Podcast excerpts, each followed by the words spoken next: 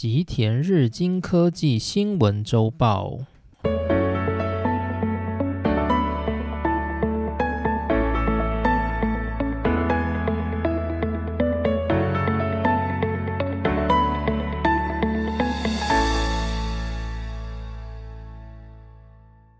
大家好，今天是二零二一年的十一月二十六日，欢迎来到今天的内容。今天来跟大家介绍两个主题，其中一个是 JB Press 汤之上隆专栏的十一月号。那在讲这个十一月号呢，它主要是针对台积电在日本设厂的一些事情做分析。那它里面有提到了一家公司，就是 Sony。Sony 是一家非常世界级的日本公司，那我想大家应该都认识。那 Sony 的话，它主要的专长是在家电。然后接着扩张到目前的，就是游戏产业、娱乐产业等新兴领域，然后成为里面比较知名出众的角色。所以呢，就想说借这个机会，把 Sony 这家公司也一起抓进来介绍，纳入我们半导体宇宙的其中一个部分。那今天呢，我们就来介绍 JB Press 十一月号的专栏。那这篇标题呢，它一如往常是蛮耸动的哦。它是在讲说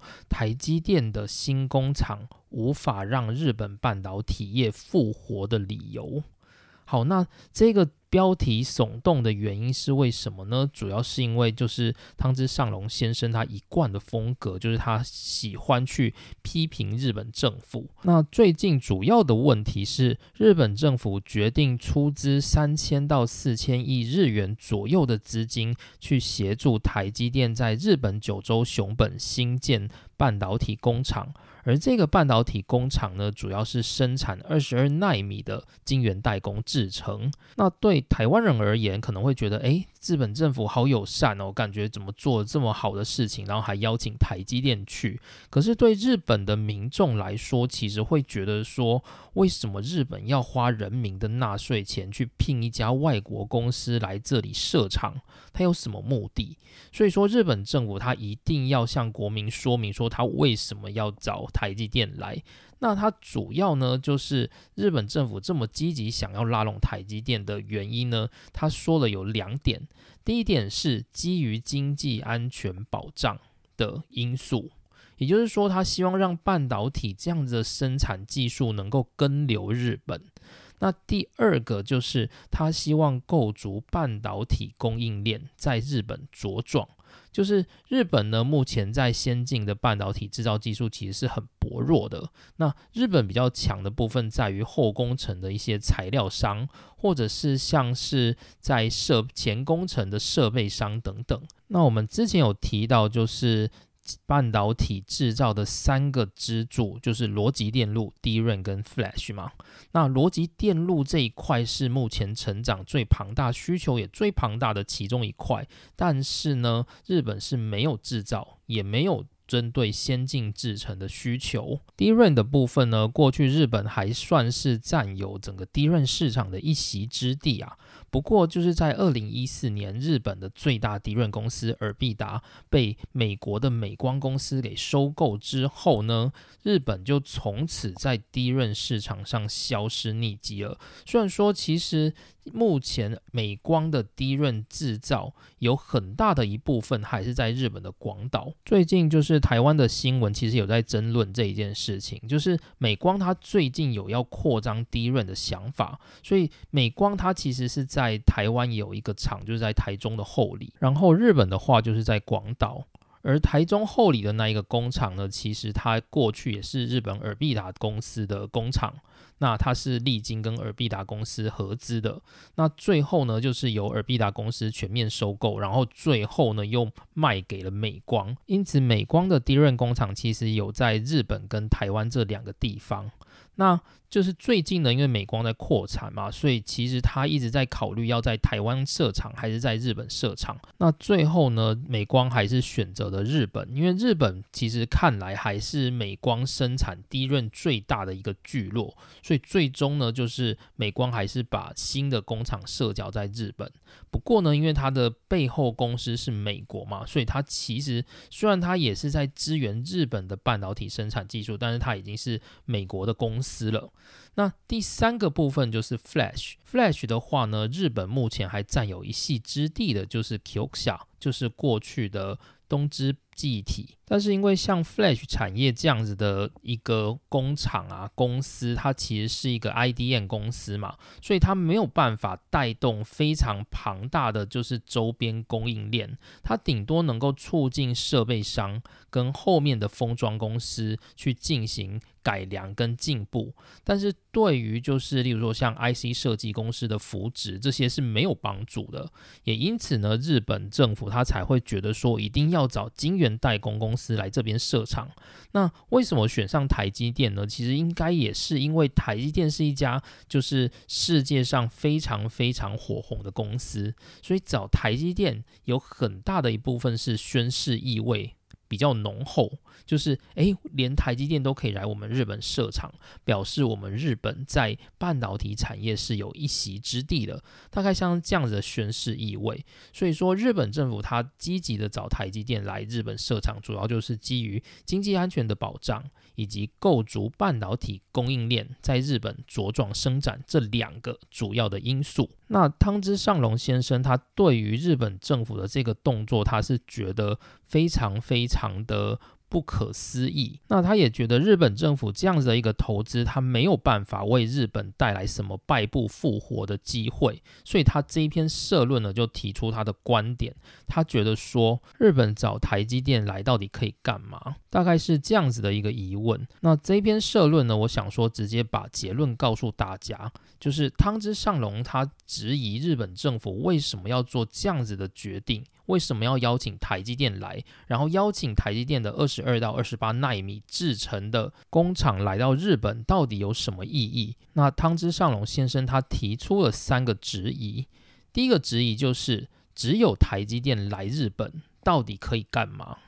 就是日本政府虽然口口声声说他要构筑日本的供应链，但是他却把就是。大量就是将近一千亿台币的这样的一个资金，要拿去投资在一家海外单一的公司台积电来日本设厂。作者觉得说，只有一家叫做台积电的公司来到日本，然后只选了一个世代的半导体工厂来进行制造。这个意义到底在哪里？那作者他有提出，他认为就是只有台积电来日本是没有意义的这样子一个理由。那我们等下再来看一下这个理由。这个是我觉得就是这篇社论它最有价值的部分，就是它让我知道说，就是目前例如说像 Sony 公司，它在生产就是 CMOS 影像感测器，它的整个供应链的流程大概是怎样？就是这让我有一个比较初步的了解。所以这是我觉得这篇社论蛮有价值的一个部分。好，那。所以我等一下再来介绍，就是作者认为为什么只有台积电来是没有意义的。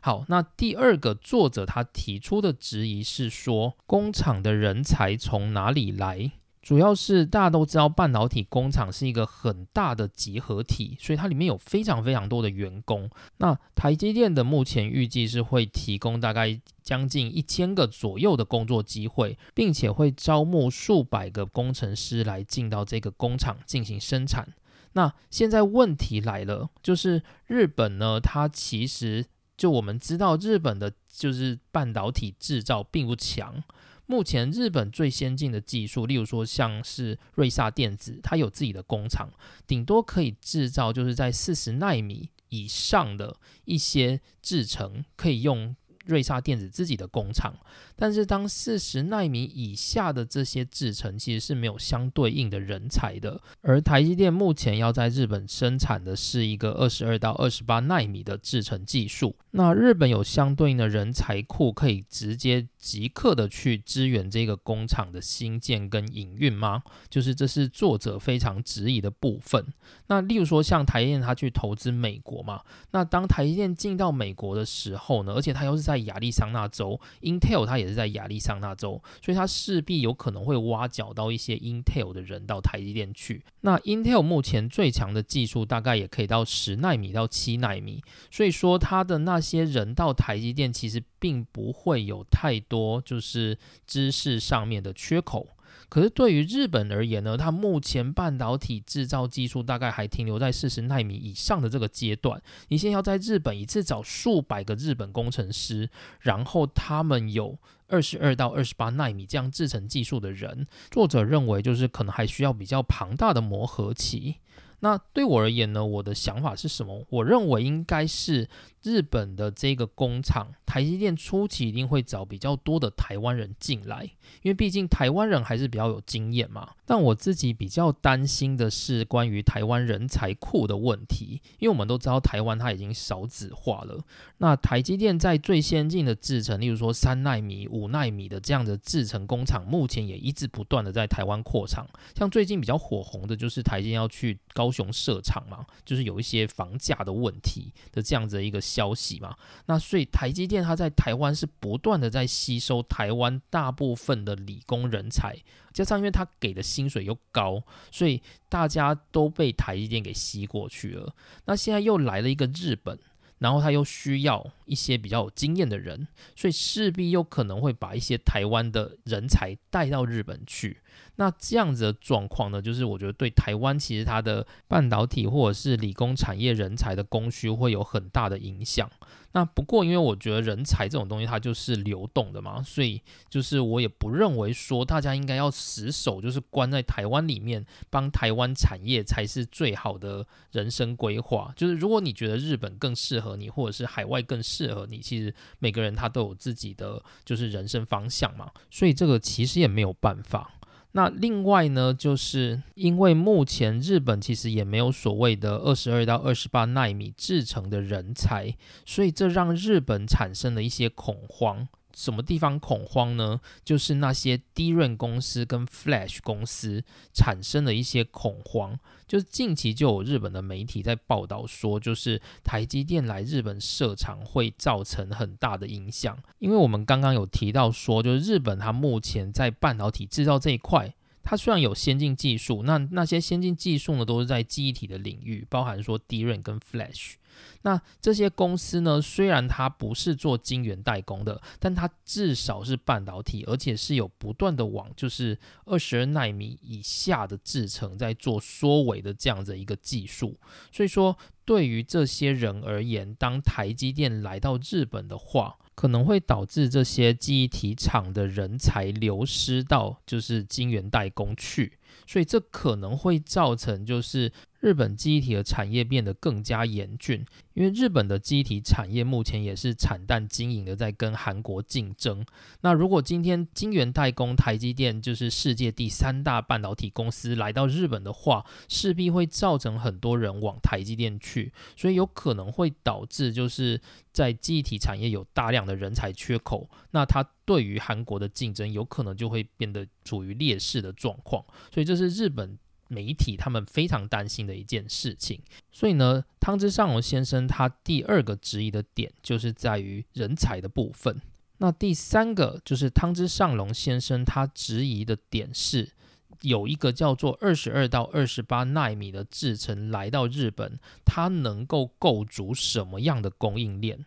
就是如果你今天是要给就是 Sony 的 CMOS 感测元件使用的话。嗯，好啦，那二十二到二十八纳米可能刚好够用，所以可以让 Sony 能够大量的去和台积电合作，然后去削减它的生产成本，然后进而提高它的市占率。目前在就是 CMOS 影像感测器这一块，Sony 在世界的市占率是百分之四十二。那第二名的话是韩国的三星，大概在百分之二十一 percent。所以说，Sony 它其实目前是世界上最大的 CMOS 影像感测器的生产公司。所以台积电的二十二纳米世代来到日本，绝对是能够对 Sony 有所帮助的。但是在其他的人呢，除了 Sony 以外，有谁会用到二十二纳米的制程？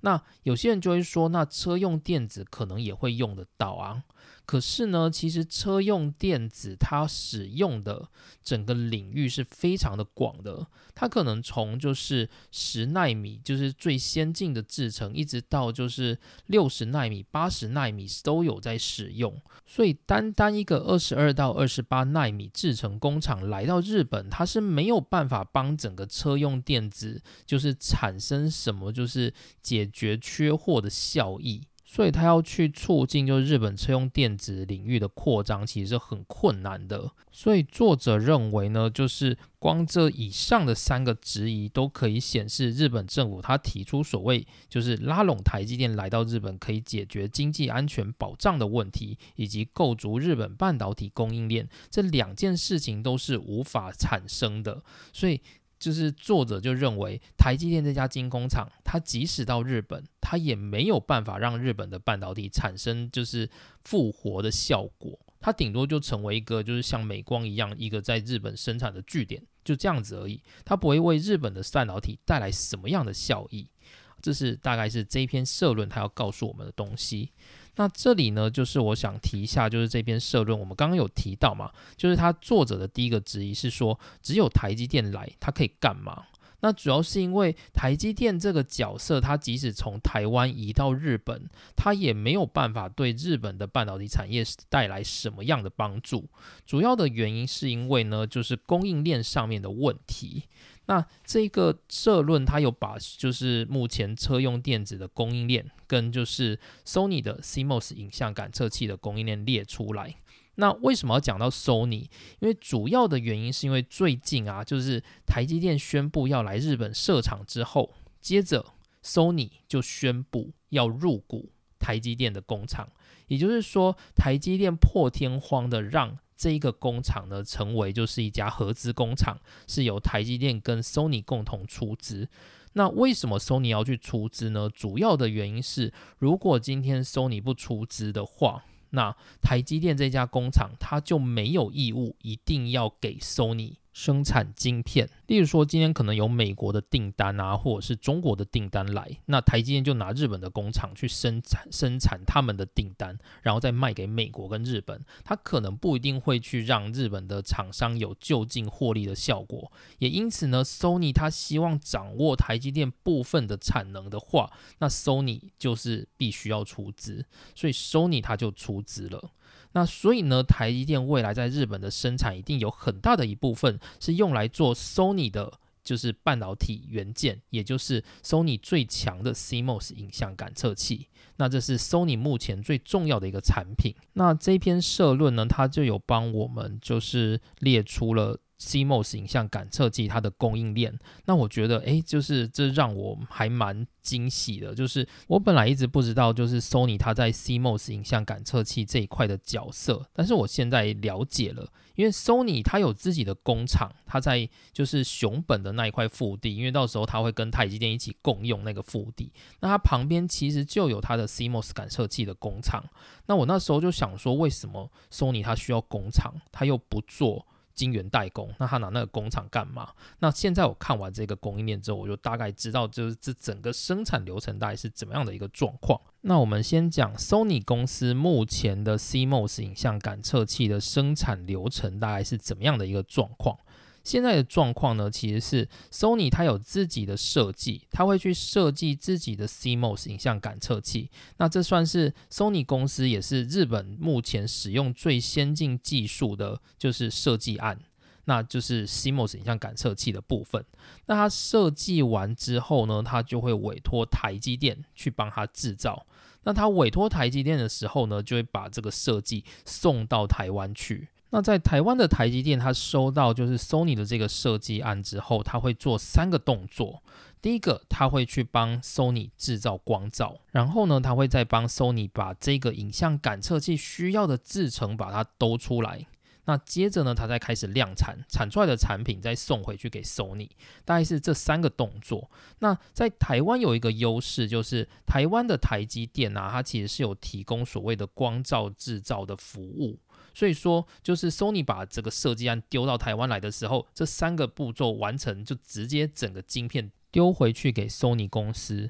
所以对 Sony 公司而言，其实这也蛮轻松的。那接着呢，Sony 他拿到了就是台积电给他的晶片之后，他会在熊本的那一个工厂去做组装的动作。那这个动作呢，就是我们在 IC 设计应该有提到，就是 System on Chip。就是一个晶片里面，它会创造出一个系统，也就是说，一个晶片它单单的功能并不只有就是一个逻辑，它还包含了就是一些记忆体或者是其他方面的功能，它会把它就是组装在一个大晶片里面。那这个组装的动作就是在 Sony 的熊本工厂进行的。那他就会把台积电做给他的晶片，然后他会去购买，就是在日本广岛的美光做的低润，然后送来就是熊本，把它装在一起。装完之后呢，他又要把这些产品丢到外面去做封装。那封装的话呢，我们目前还没有讲到，就是。之后我们再开另外一个专题来详细的来讲封装技术好了。那封装大致上就是你把就是做好的晶片，把它包装成一个你能够在一般的主机板、电路板上面运作的一个形式。那目前封装的公司呢，就是应该之前有提过，就是以台湾日月光细品这一类的公司为主。所以说，Sony 它在自己的熊本工厂包装完之后，它还是要送回来给台湾，让台湾帮他包装。那台湾帮他包装好之后呢，台湾会帮他把它送到就是红海，也就是在中国深圳的工厂。那在那里呢，他会把这些包装好的晶片组装成一个就是苹果的主机板。那 CMOS 影像感测器它是拿来干嘛的？它就是我们所谓的相机嘛。那现在我们都知道，那个相机它的功能要越来越好，所以说 Sony 它的相机也卖得很好，就是因为它的 CMOS 影像感测器这一个领域，它其实是很有经验，而且很强。目前苹果 iPhone 的照相机也是采用就是 Sony 的 CMOS 影像感测器，所以今天如果苹果想要去买 Sony 的 CMOS 影像感测器，那 Sony 就会再把这些影像感测器送到就是中国深圳的红海富士康工厂，在那边组装成一个 iPhone，然后之后再。交到美国去，大概像是这样的状况，所以你就会发现这整个供应链，诶，好像几乎都不在日本，而且这个供应链呢，它也不只有就是台积电一个角色，它还有例如说像日月光或者是红海这一类的角色在里面。所以说，你今天找一个台积电来日本会发生什么事呢？那作者就提出了下面这个版本，也就是说，如果今天台积电来到日本，那一样，Sony 它会设计好自己的。晶片，那之后呢？它会送到台积电熊本工厂去制造。可是呢，诶，台积电熊本工厂它没有提供光照制造的服务，所以可能就要在日本当地去寻找，就是日本当地的光照制造公司。所以，唯一能够让就是日本开始产生茁壮的，可能就是那个光照公司吧。那日本也有一些光照公司，例如说像是 DNP。那这些公司呢，如果今天帮就是 Sony 把这个光照做完之后，它就可以交给台积电的熊本工厂。那熊本工厂呢，它就可以开始来进行制程开发，然后开始量产，大概是这样子。那量产完之后呢，它又会把这个量产完的晶片交给 Sony，Sony 又会去包装成一个系统。System on chip，然后之后再送到台湾去封装，然后再送到中国去，就是组装成 iPhone。诶，结果你看，就是台积电来到日本，它改变了什么？它就是让日本的光照公司有多一些选择，可以去制造给台积电熊本工厂用而已。那除此之外，它有帮就是日本的供应链产生什么特别的角色吗？没有啊，就是。例如说，像封装、组装这一类的都不在日本啊，所以台积电今天就算来到日本，它能够创造些什么呢？就是这其实效益是很令人匪夷所思的。那目前呢，就是除了 Sony 以外，还有另外一家叫做日本电装的公司，这是一家就是日本的车用电子承包商，也就是说，它是车厂下面的一个窗口。然后他负责去承包所有的车用电子，就是他可能会去跟就是车用电子的公司，例如说像恩智浦或者是瑞萨这类去订购，然后接着再把它就是包给就是上面的工厂，例如说丰田啊、本田这一类的汽车公司，大概是这样子的一个角色。所以日本的电装公司 Denso，然后它也是有希望能够确保半导体晶片的产能，所以也是有在考虑要出资台积电的这家工厂。可是呢，台积电这家工厂如果是在台湾跟在日本，会产生什么样的差异吗？就是实际上差异就跟 CMOS 影像感测器是差不多的，而且甚至是呢，电装公司它反而不会用到这么多熊本工厂的产能的原因，是因为电装公司它需要的这些车用电子的产品，其实涵盖的世代非常非常的广，所以它不会只需要用二十二纳米或二十八纳米这样子的制程技术，它可能也会有十纳米的技术、十四纳米的技术要用，也可能有六十八十纳米的技术要用，所以它不会完全就是依赖台积电的这个工厂。那台积电这个工厂呢，它来到日本，它根本没有办法帮车用电子的这些厂商解决问题，所以呢，也因此就是作者就质疑说，日本政府他提出了两个就是为了拉拢台积电所需要的理由，但是这两个理由呢，它其实都不能帮日本的半导体产业带来什么样特别的成果。那这主要就是这篇社论它要告诉我们的事情。接着第二个部分，我们就来聊聊 Sony 这家公司。Sony 这家公司，我想大家都很了解，就是它过去其实很辉煌的时代是在它的就是液晶荧幕、随身听、笔记型电脑这一类的产品。就是以前我们在买 Sony 的时候，我们都会觉得，哎，买 Sony 就是高级货的那个感觉。就算是现在，例如说我看到耳机啊，我会觉得，哎，Sony 的就是有一个高级的质感的那种感觉。就是 Sony 大概给我们的印象就是有一点点日本的精致感。那同时，它又具有国际化的那种强势。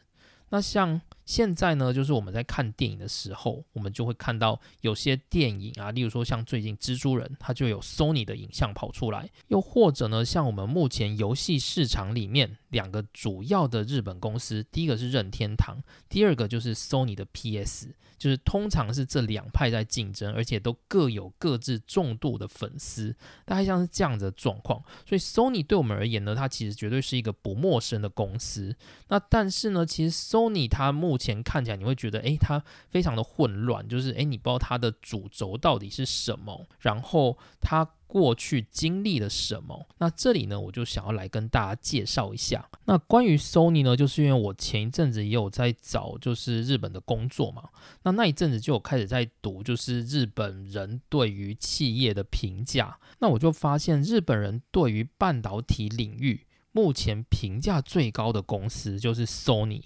因为他可以感受到 Sony 给他的那种薪水的饱满度。然后以及这家公司的愿景跟文化的充实感，就是我在就是那种日本的就是就业平台上面看到的评价，大家对于 Sony 的那个评分都蛮高的。那但是呢，就是如果我们讲到 Sony 啊，我们讲到就是半导体，其实我们讲到的那个 Sony，它不是我们想象的那一个 Sony 品牌，它是 Sony 品牌旗下的一家公司，叫做 Sony Semiconductor Solution。就是中文可能会翻译叫做 Sony 半导体解决方案公司，那这一家公司才是 Sony 跟半导体有关领域的公司。像我们刚刚提到的 CMOS 影像感测器，它也是在就是 Sony Semiconductor Solution 这一家公司做制造跟设计的，所以 Sony 的半导体领域就等于是 Sony Semiconductor Solution。不过呢，因为我们目前所看到的 Sony 非常非常的广，所以我就想要来介绍一下 Sony 它从过去到现在的一些缘由。那 Sony 它其实有一阵子非常非常的惨，所以你会发现，就是过去我们很常用 Sony 的那些产品，我们现在可能都不用了。例如说像 Sony 的 Walkman，那后来就被就是苹果的 iPad 所取代。那还有像是 Sony 之前的笔电也非常非常的精美，但是你现在已经看不到 Sony 的笔电，而且它也不做了。那 Sony 呢，目前电视也不做了，大概就是这样子的一个状况。那顶多就是 Sony 它买别人的代工，然后挂自己的品牌去卖电视，但是 Sony 它已经不做自己的电视了。就是 Sony 它其实有一阵子是非常非常的惨淡，所以我们就来介绍一下 Sony 这家公司。那 Sony 这家公司呢，它其实是在一九四五年，也就是日本二战刚结束的那一年，它所创立的。那 Sony 公司呢，就会有两个很重要的人物，第一个叫做景深大，他在一九四五年那一年创立了东京通信研究所。可是呢，他需要一些资金。那他这个研究所呢，主要就是想要让日本在战后能够慢慢的恢复元气，并且在科技领域就是掌握先机。那所以呢，景深大就找到了一个金主。这个金主呢，就是后来 Sony 的社长，就是盛田昭夫。那盛田昭夫呢，他其实过去就是一个有钱人，他之前是在卖酒的。那所以他那时候呢，就捐助了景深大十九万日元，然后于是呢，就是这个研究所就这样子浩浩荡荡的产生了。那在隔年的话，就是一九四六年，这个研究所就改名叫做东京通信工业株式会社。那它的目标呢，是想要成为一个工程师的乐园，就是让有创意的工程师呢，都能够进到这个公司里面，发挥自己的想象，然后创造出能够掌控世界的产品，这样子。那 Sony 这家公司的名字是怎么来的？它是在一九五五年的时候，就是盛田昭夫他觉得说，就是东京通信科工业株式会社实在是太冗长，而且没有国际性，所以他就想说，他要必须要想一个很国际、可以进军欧美的名字。那那时候他的想法是拉丁文的 Sony，也就是声音。然后以及就是英文的 Sony Boy，一个可爱的男孩这样一个角色。那最后就是它本来是要叫 S O N N Y 啦，可是因为 S O N N Y 它有一点点就是不好听的谐音，所以呢。后来就被改成 S O N Y，那就是 Sony 这家公司的名称。它是在一九五五年就诞生了。那这家公司也因为这样的一个名声，就是它变得很容易传播，这也是助长了这家公司扩张的一个主要原因。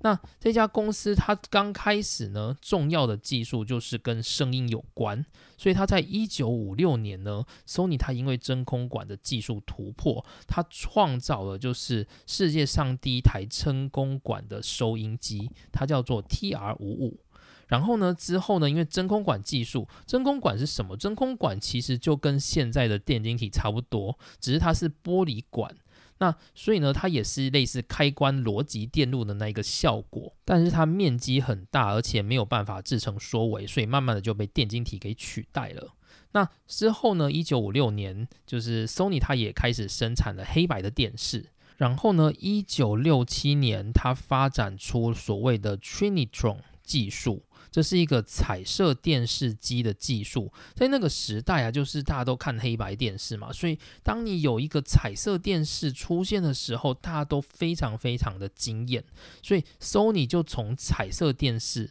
开始卖，然后一炮而红，成为就是一个大型的电子公司。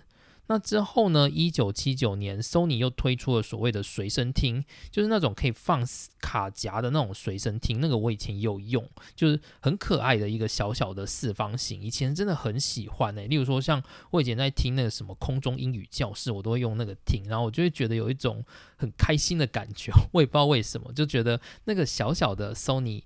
的随身听真的很可爱。那一九七九年呢，就是 Sony 的随身听也获得了世界的好评，开始风靡全球，所以 Sony 就这样成为了一家国际性的公司。那之后呢，Sony 有提出所谓的就是磁带录影系统，然后甚至建立了 Sony 自己的规格。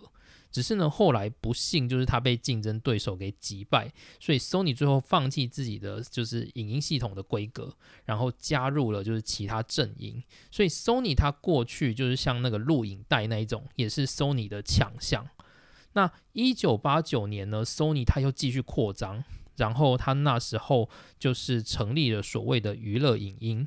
然后那时候呢，因为日本的经济非常非常的好，所以 Sony 它赚了很多钱。那它甚至就是顺势买下美国的哥伦比亚电影公司。那现在目前哥伦比亚电影公司还是 Sony 旗下的一家公司。接着呢，一九八八年，就是 Sony 它又开始想到进到别的领域了。他觉得有电视啊，有影音还不过瘾。他还想要进入游戏产业，所以他刚开始呢，其实是想跟任天堂合作。那 Sony 那时候看好的是所谓的 CD-ROM，就是 CD 光碟片的游戏片。现在目前 Sony 的 PS 也是用这样子的光方向在进行嘛，对不对？就是跟任天堂是完全是不同的方向，所以他那时候呢，就是跟任天堂说他想要做就是用 CD 光碟片的游戏机。那任天堂呢那时候就一直倾向用现在那个唯独是记忆体，也就是卡夹的形式，他认为那一个比较快，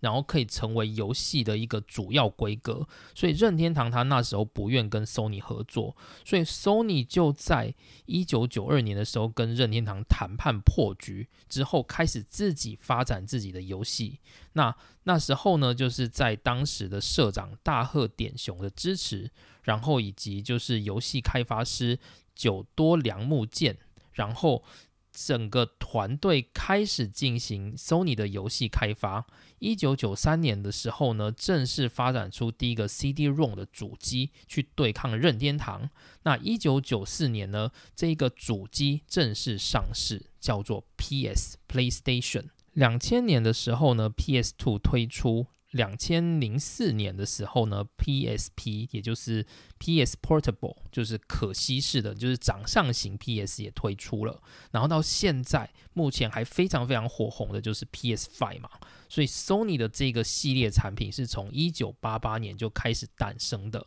那一九九五年的时候呢，就是 Sony 的梦想还正在起飞。就是一九九五年有一个很重要的社长，也就是出井伸之，他开始带进了美式管理，去改变 Sony 的风气。就他要让 Sony 从一家就是日风的公司，转变成一个非常非常美风的公司。那当时呢，出井伸之他为 Sony 的产品下了一个定义。他说：“我们 Sony 卖的不是一个产品，我们卖你的是一个体验。就是不管是我们的游戏，不管是我们的音乐、我们的电脑，或者是我们的就是电影，我们都是要给观众一个很重要的体验。这是我们 Sony 的目的。”那一九九六年呢，Sony 开始推出了它的 CyberShot 照相机。那这后来也成为了就是 Sony 另一个非常重要的经济支柱。那之后呢，又提出它的就是笔记型电脑品牌 VAIO，这个就是我不知道怎么念，就我都讲 VAIO 这个品牌。那两千年的时候呢，整个 Sony 它非常非常的受欢迎，它达到了 Sony 生产的史上最大净利二十五亿美元。当时是非常非常高的，所以这也让 Sony 觉得非常的自豪。他在柏林盖了一个非常重要的建筑，这个建筑就叫做 Sony Center。如果大家有机会去柏林啊，就是去那个波茨坦广场，那里就有一个就是很大型的棚顶，它就叫做 Sony Center。虽然这个 Sony Center 目前已经不属于就是 Sony 公司了，不过它的名字还是叫做 Sony Center。那那个 Sony Center 它其实非常的显眼，如果你是在就是菩提树大道的胜利女神像的那个柱子的顶端去观赏整个柏林的市景的时候，你会看到就是远远的，就是有一个像棚顶一样的东西，那一个就是 Sony Center，你就会知道，哎，那里就是波茨坦广场。所以两千年的时候是 Sony 一个非常鼎盛的时期，也让 Sony 就是觉得，哎，就是信心大爆棚啊。那可是呢，Sony 从两千零一年就开始挂了。主要的原因是因为有一个人进来了，这个人目前还掌握了整个世界非常重要的一个角色，也就是苹果公司。那苹果公司呢，它第一个就是拔掉了 Sony 的一个经济命脉。苹果公司它推出了就是 Apple iPod。的这样的一个产品，那也是类似随身听的角色，但是它轻薄短小，然后非常的可爱又好用。那这个完全击败了就是当时在市场上为主流的 Sony Walkman。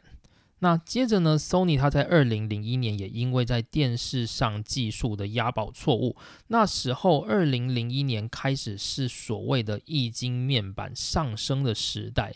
那时候呢，就是大家发现过去那种印象馆的电视太大太笨重了，而那些呢，刚好就是 Sony 的主力技术，也就是它在一九六七年开始发展出来的 Trinitron 技术，那个彩色电视的技术呢，开始不管用了。那大量的液晶公司开始出现，主要的公司呢，就是三星或者是 Sharp 这一类的公司。液晶面板的推出呢，又开始一次重挫了 Sony 的经济命脉，所以它的电视的技术押宝错误，成为了它二零零一年由盛转衰一个重要的原因。于是到二零零三年，Sony 的很多经济命脉都慢慢的衰退，然后在二零零三年达到了亏损，是巨额的亏损。那巨额的亏损之后，也让就是出井深之惨淡的下台。那二零零五年呢，发生一件事情，就是 Sony 公司首度迎来一位就是美国的社长，叫做 Howard Stringer。那这个社长呢，他其实过去是英国人，他在一九九五年的时候入籍美国，然后他是就是美国哥伦比亚广播公司底下的成员，然后之后呢就是进入哥伦比亚电影公司，所以他也算是 Sony 的旗下的一个集团的领导者。因为在二零零三年，就是日系的领导风格导致 Sony 出现了就是错误的警讯。然后有巨额的亏损，所以也导致了就是大家开始希望能够让 Sony 走向更国际化，然后更有美式风格的公司，于是就聘请了 Howard Stringer 来担任社长。那 Howard Stringer 他确实不是省油的灯，他一上来之后呢，他就把 Sony 的组织进行大量的改造，所以这时候呢，Sony 就产生了一家公司，叫做 Sony 控股公司。也就是说，Sony 过去这家公司它其实是一个很大的公司，然后有各个部门，例如说电玩部门、电影部门，然后什么影像部门、电视部门等等。现在不是。Howard Stringer 他认为 Sony 就应该是一个轻盈的结构，然后把底下这些公司都拆成百分之百持股的子公司，让他们各自决策，这样子能够有效就是降低整个决策的成本。那于是呢，Howard Stringer 他的一个重大的政策就是让 Sony 改变成为控股公司。那之后呢，裁撤一些 Sony 不需要的部门。然后把重点放在电玩、电影跟影视行业上面，所以这成为了就是 Sony 目前的主轴，它的 PlayStation，然后它的电影公司以及就是 Sony 的相机，都是 Sony 主要的。发展项目，所以我们的那个 CMOS 影像感测器呢，也是属于就是 Sony 影像的这个部门。那二零一五年呢，因为这个影像感测器的部门它实在是太强大了，所以它在二零一五年就独立成为一家公司，叫做 Sony Semiconductor Solution 的公司，也就是目前我们在熊本工厂的那些主要的阵营。那这一系列的改革呢，都让 Sony 开始变得更为轻盈。于是呢，二零零八年，Sony 开始转亏为盈，所以它再次回到了就是一个比较健康的公司水位。所以通常呢，我们在比较，就日本媒体喜欢比较 Sony 跟 Panasonic。那 Sony 这家公司它出生在东京，然后 Panasonic 这家公司出生在大阪，所以日本媒体喜欢讥讽，就是 Panasonic 它是一家就是腐朽的公司。然后不知变通、老旧的日记企业，那 Sony 呢，就是一家懂得向海外发展新经营模式的美式公司，所以这也造成了就是 Sony 跟 Panasonic 这两家公司目前不同的命运。Sony 这家公司呢，看起来就是一家蒸蒸日上，然后目前也非常有愿景的一家公司，而 Panasonic 就有点像是不断的在猜测，然后不断的走向就是。未知的深渊的这样子的一个感觉，那 Panasonic 目前也是处于亏损的状态，也就是在今年 Panasonic 终于决定他要走向就是 Sony 的后尘，就是他要去成立一家 Panasonic 控股公司。就我们在先前提过的嘛，就是 Panasonic 他把他的总部要大量搬到就是东京去，然后重新塑造自己的文化，然后并且把 Panasonic 里面一些非常沉重的部门开始独立成一个一个的子公司。然后并且整并。